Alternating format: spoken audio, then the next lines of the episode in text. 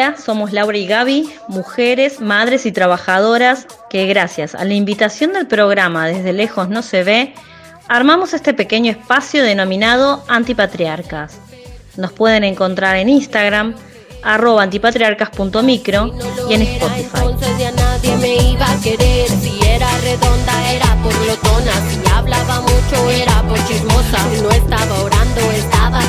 Y la Virgen María me estaba juzgando. Que cuando creciera me iba a casar. Y que cuidara mucho mi virginidad. Que en vez de fumar y tomar aprendiera a limpiar bien la casa y también cocinar. Nada de tatuajes ni perforaciones. Nada de bailar y enseñar los calzones. Cómo ser feliz con tantas precisiones. Mando a la mierda todos sus sermones. La, la, la, la. Hago lo que quiero porque puedo, porque soy así. Retomando los micros anteriores, creo que ya quedó clarísimo que la vida sexual activa de una persona trasciende la genitalidad, ¿no? Eh, y para argumentar esto, más allá de todo lo que venimos conversando y a partir de las participaciones que hubo y de la información que se fue brindando en los demás micros, podemos leer la definición de la Organización Mundial de la Salud sobre sexualidad, que dice, la sexualidad no solo contempla la relación sexual, sino que también abarca la intimidad y el placer. A ver, o sea que la sexualidad, como venimos diciendo, se puede manifestar de muchas maneras, ¿no? Somos seres sexuales desde que nacemos hasta que morimos. Siempre teniendo en cuenta eh, que cada uno presentamos diferentes modalidades e intensidades de serlo. Entonces, eh, no podemos pensar que la sexualidad caduca con la jubilación. Me alegras el día, Gaby, porque yo cada vez me siento más cerca de la jubilación. bueno, pero esperen, tranca, que según una encuesta de satisfacción de vida realizada por el INDEC en el 2014, el 80% de los entrevistados refieren que tienen una vida sexual activa. Crece la marea. Hoy nos encontramos para dar debates urgentes, para construir sentidos en común, que puedan derribar las violencias patriarcales y puedan proyectar nuestras vidas hacia el ejercicio pleno de la libertad y la autonomía. Buscamos reconstruir el entramado del tiempo y el espacio en comunidad y salir del individualismo y de la división de edades para mostrar la vida como un fluir constante. Marea y red al mismo tiempo. Vamos a desafiar la ley de la entropía para juntar los cristales esparcidos y volver a construir la copa en que nacer un mundo y una vida mejor. Envejecer es habitar en el tiempo. Envejecer es habitar en el tiempo. Hermosa frase, realmente. Este es un audio de la Revolución de las Viejas, encuentro de bellas mujeres que nos permiten reflexionar y algo más vamos a ir escuchando a lo largo de este micro. Entonces, si entendemos el placer como un derecho, también tenemos que tener en cuenta la sexualidad plena en la tercera edad. Parece re obvio, ¿no? Pero no, no lo es. ¿Cuántas veces se asocia el goce con cuerpos que son jóvenes? ¿Les contamos un secreto? La vida sexual no se anula cuando aparecen las arruguitas, las canas, ni la menopausia, ¿eh? Ojito. Y es que más allá eh, de lo que podamos considerar o no como limitaciones físicas eh, o cambios que nos hacen redescubrir, empezamos a encontrar otras vías de goce con el paso del tiempo, otras fantasías también, y esto se va a deber porque en la vejez se va a producir una transformación en el sentido de lo que es el erotismo. Y esto va a tener que ver, Gaby, con que nuestros deseos no van a desaparecer solo por cumplir años. A ver, compartamos lo que leímos de Ricardo Lacum, un psicogerontólogo que encontramos cuando comenzamos a preparar este micro, ¿sí? Él sostiene que no significa que uno empieza a conformarse, sino que la derribación de mitos sostenidos en su mayoría por los marcados estándares de belleza, llevan a que las personas mayores no encuentren espacios para hablar sobre su sexualidad, ya que aún es un tema silenciado. Sí, silenciado y también muchas veces es eh, desde un lugar prejuicioso que se puede llegar a comentar, ¿no? Hay muchas frases que escuchamos que tienen que ver con que los viejos no tienen sexo o las personas mayores que van a hablar de sexo van a ser viejos verdes eh, o que ya no se sienten ganas y que si no tenés una erección ni, te lubricás, eh, ¿cómo vas a querer hacerlo? Bueno, y hay muchas más también, pero a lo que vamos es que todo esto viene de la mano de que aún eh, nosotros no terminamos de naturalizar que la vida sexual activa va a trascender lo que es la genitalidad. No hay ningún otro grupo que tenga tantas discriminaciones como las mujeres mayores. ¿Y qué nos encontramos cuando, cuando nos convertimos en personas mayores? Por empezar, todos los estereotipos negativos, ¿no? Las viejitas, ¿no? Que son débiles, que son asexuadas, que no pueden opinar, que están ya fuera de época para emitir cualquier este, consejo dentro de la, de la propia familia. Y la verdad que no son ni las viejitas ni las abuelas, recordemos que la abuela es un rol, sino que son sujetas de derecho, mujeres mayores, con todo el bagaje que han traído a lo largo de toda la vida. Porque nosotros somos una continuidad de nosotras mismas. Justamente la teoría de la continuidad habla de que vamos a envejecer como hemos vivido.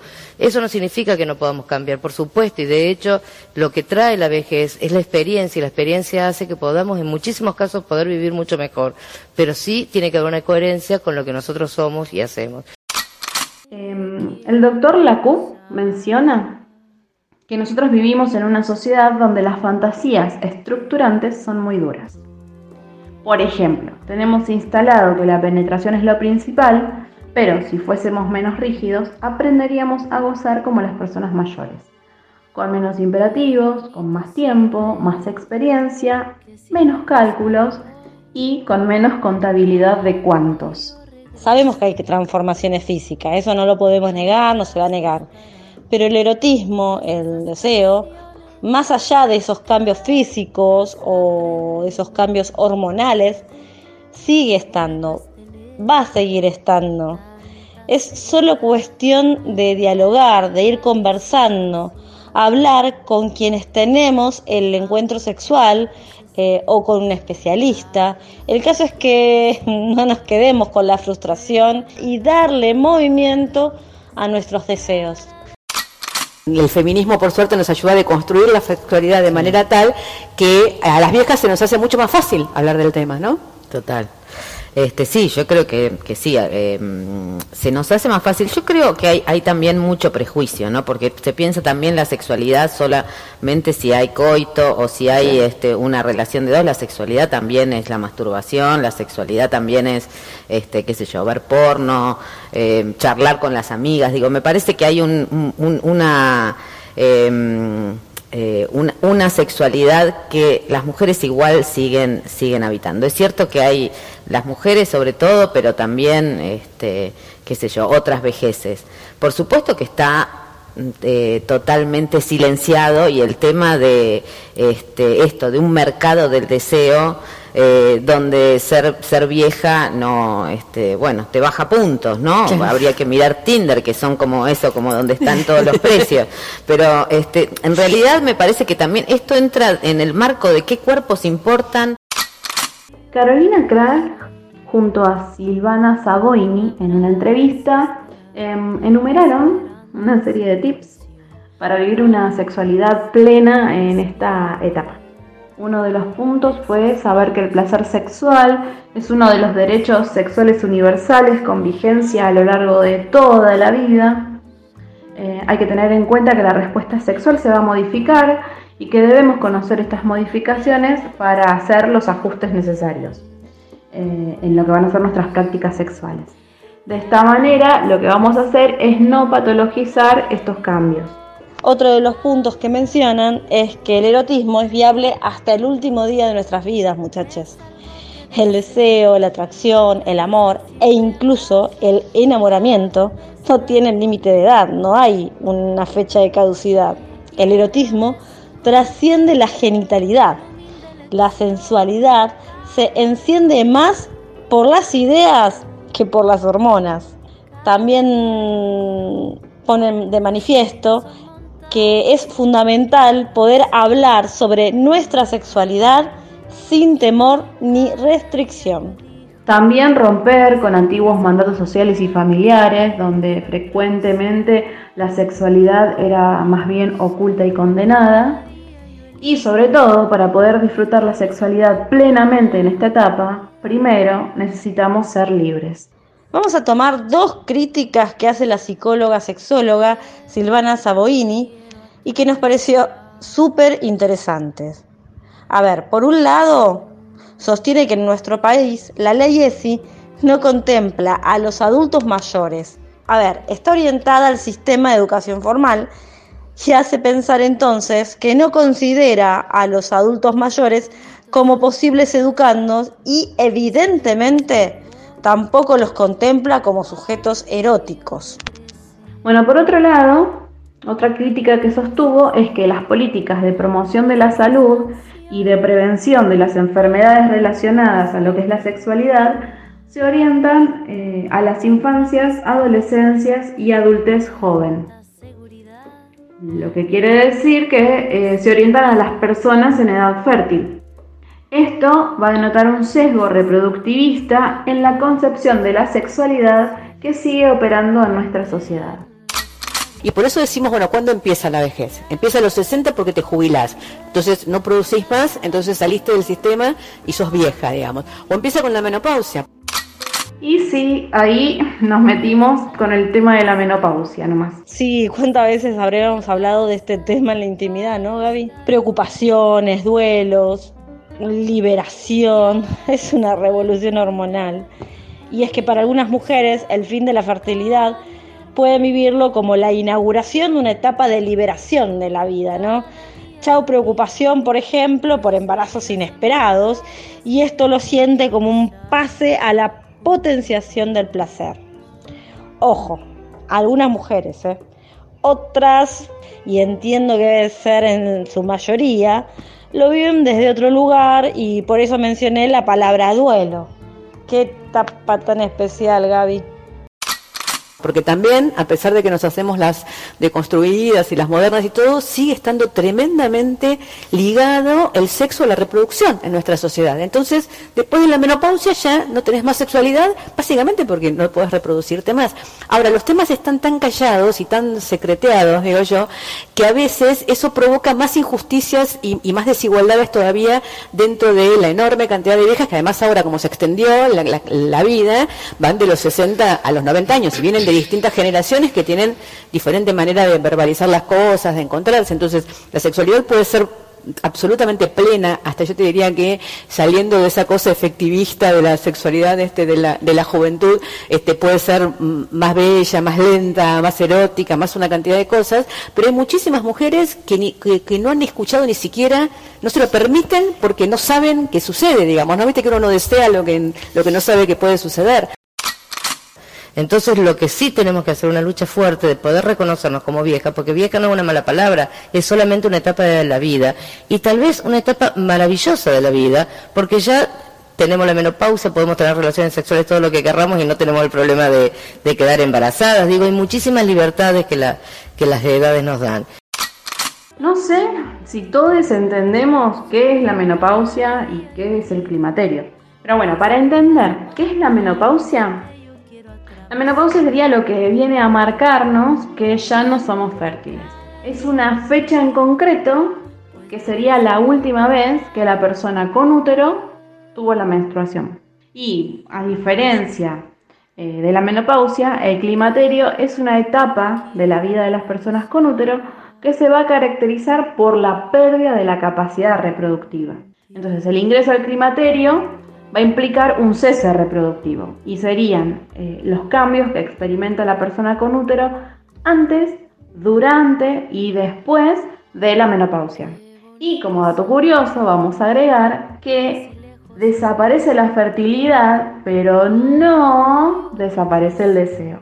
Podríamos hacer una listita de síntomas negativos, positivos, angustiantes, felices.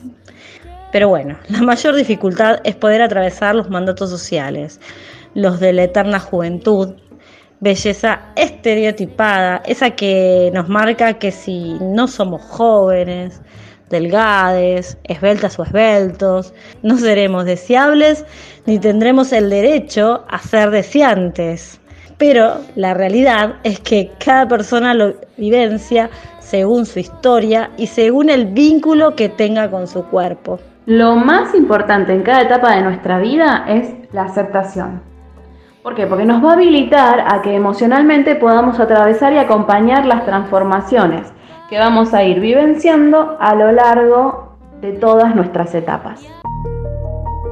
Somos viejas. Viejas orgullosas de nuestra sabiduría, de nuestra energía y de nuestro deseo en acción. Nos hicieron creer que éramos desechables e invisibles y vinimos a decirles que no. Estamos activas, tenemos energía para trabajar, encarar proyectos y estudiar. Somos sujetas políticas y mujeres deseantes.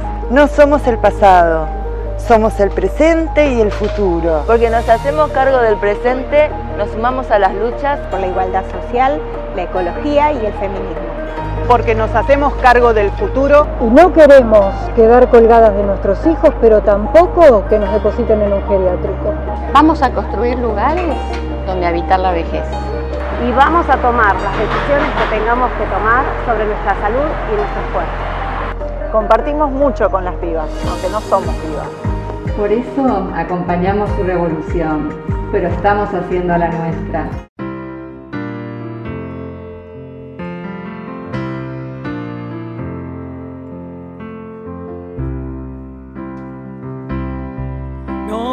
Aguanto a las personas que me apuran para caminar.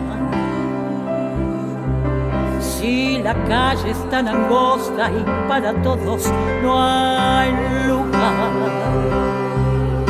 que me aturdan con bocinas y haya tanto apuro para